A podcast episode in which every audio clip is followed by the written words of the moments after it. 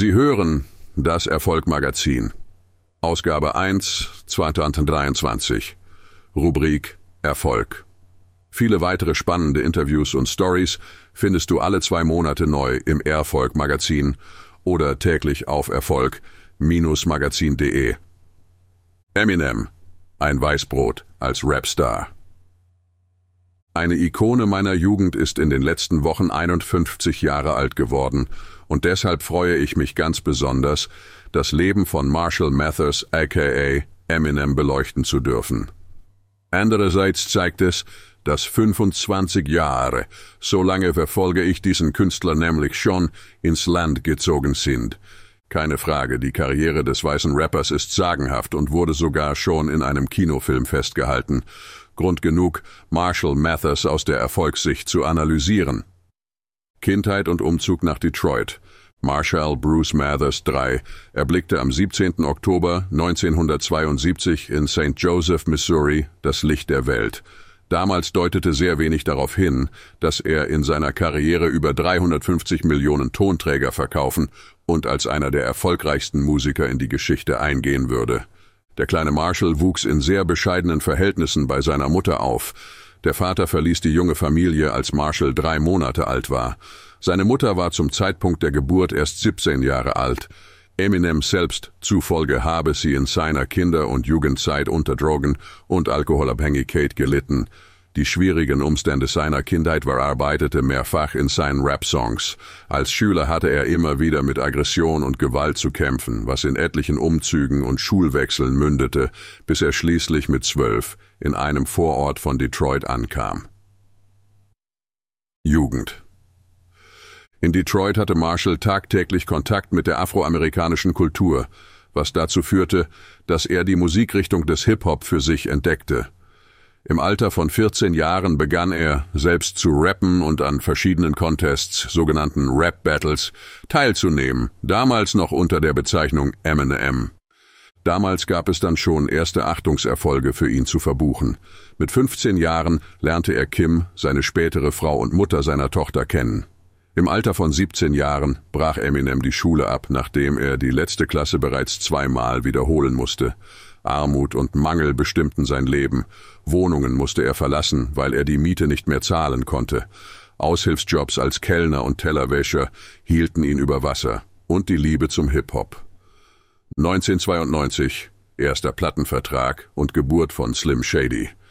Mit 20 Jahren nahm ihn das Plattenlabel FBT Productions unter Vertrag.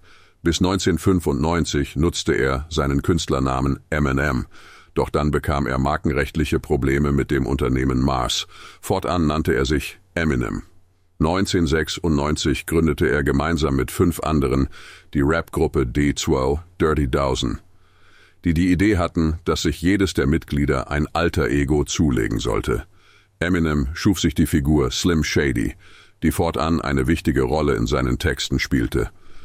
1997 erreichte Eminem den zweiten Rang bei der Rap-Olympiade und zog das Interesse des bekannten Produzenten Dr. Dre auf sich, mit dem er dann das Album The Slim Shady LP produzierte. Der Durchbruch weckt Begehrlichkeiten. Mit seinem ersten Album schießt Eminem auf Platz zwei der Billboard-Charts. Vier Millionen Stück davon konnte er absetzen, was ihn von heute auf morgen zu einem Millionär machte. Besondere Aufmerksamkeit bekamen die Texte, die von Brutalität und Diskriminierung nur so wimmeln und selbst vor seiner eigenen Mutter nicht Halt machen. Diese verklagte ihren Sohn auf 10 Millionen Dollar Schmerzensgeld wegen übler Nachrede. Außergerichtlich konnten sich die beiden Parteien jedoch auf 10.000 Dollar einigen. Eminem selbst verteidigte seine Texte immer und erklärte, dass sie satirisch aufzufassen seien und die Realität überzeichnen. Seinem Erfolg dienten diese Kontroversen massiv. Marshall Mathers wird wiedergeboren. Sein zweites Album Marshall Mathers LP wurde im Jahr 2000 veröffentlicht. Das Album wurde Nummer eins in zahlreichen Ländern und Songs wie Stan werden auch heute noch im Radio gespielt. Eminem selbst kam auch in dieser Zeit immer wieder mit dem Gesetz in Konflikt. Er wurde sogar wegen illegalem Waffenbesitz zu zwei Jahren Haftstrafe auf Bewährung verurteilt. Klagen seiner Ex-Frau und ehemaliger Mitschüler, deren Geschichte er in seinen Texten verarbeitete, waren regelmäßig an der Tagesordnung.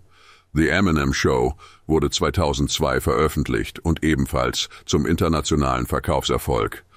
Im selben Jahr kam der halbbiografische Film Eight Mile, in dem Eminem selbst die Hauptrolle spielt, in die Kinos. Alles, was Marshall musikalisch anfasste zu dieser Zeit, wurde unweigerlich zum Erfolg. Der Erfolg macht sich bemerkbar. Nach Verleihung von drei Grammys, ebenfalls 2002, wurde bekannt, dass Eminem seine Shows unter Drogen- und Alkoholeinfluss absolvierte. Eine Abhängigkeit stritt der Rapper lange ab, musste jedoch am Ende einsehen, dass er wirklich abhängig war. 2005, ein Jahr nach der Veröffentlichung von Encore, machte er eine erste Therapie, allerdings ohne Erfolg. Seine Tournee musste er wegen Erschöpfung und Drogenmissbrauch absagen.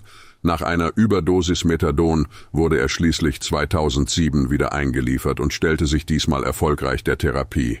All das verarbeitete er in seinem 2009 erschienenen Album Relapse. Das 2010 erschienene Album Recovery stellte den absoluten Wendepunkt seines privaten und musikalischen Seins dar.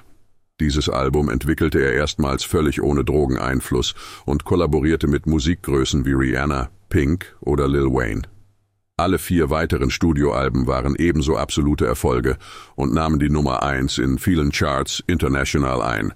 Sein zweites Greatest Hits Album Curtain Call 2 wurde im August 2022 veröffentlicht. Eminem homophob und gewaltverherrlichend? Seine Texte ernteten seit Beginn seiner Karriere große Kritik. Dazu muss man allerdings wissen, dass Rap-Texte generell in der Regel gewaltverherrlichend sind und zum Kulturgut der Musikrichtung gehören. Das macht die darin getätigten Aussagen zwar nicht besser, allerdings fällt die Einordnung leichter.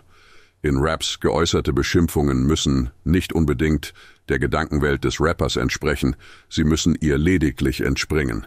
Rapper arbeiten sehr oft mit der künstlichen Erhöhung ironischer Aussagen. Eminem entgegnete der Kritik, frauenfeindlich und homophob zu sein, überraschend wenig. Dennoch sei hier ein Zitat angebracht, das er in einem Interview mit der New York Times zum Besten gab, als er auf die Legalisierung der gleichgeschlechtliche Ehe in seinem Heimatstaat Michigan angesprochen wurde. Wenn sich zwei Leute lieben, denke ich mir, wo ist das Problem? Ich denke, dass jeder die Chance haben sollte, gleichermaßen unglücklich zu sein, wenn er das will. Dennoch entschuldigte Eminem sich für den einen oder anderen gebrauchten Ausdruck, vor allem im späteren Verlauf seiner Karriere. An dieser Stelle sei jedoch bemerkt, dass Eminem in seinen Texten auch einiges Positives zum Ausdruck bringt, vor allem wenn es um seine Tochter Hailey geht. Ruhm, Ehre und Verachtung liegen nahe beieinander, Eminem gelang es in seiner Karriere so gut wie keinem anderen zu polarisieren. Als weißer Rapper dermaßen erfolgreich zu sein, schafften nur wenige vor ihm vielleicht noch die Beastie Boys, für die er sich in seiner Jugend begeistern konnte. Gerade diese Polarisierung und ein unnachahmlich guter Umgang mit der Sprache ermöglichten es ihm, diese Erfolge einzufahren. Sein Einfluss auf die Musikbranche ist wohl unumstritten, egal ob man ihn gut findet oder ablehnt. Dazwischen gibt es kaum etwas. Das Rolling Stone Magazine wählte Eminem auf Rang 83 der 100 größten Musiker sowie auf Rang 91 der 100 besten Songwriter aller Zeiten. So schnell wird ihm das wohl keiner nachmachen.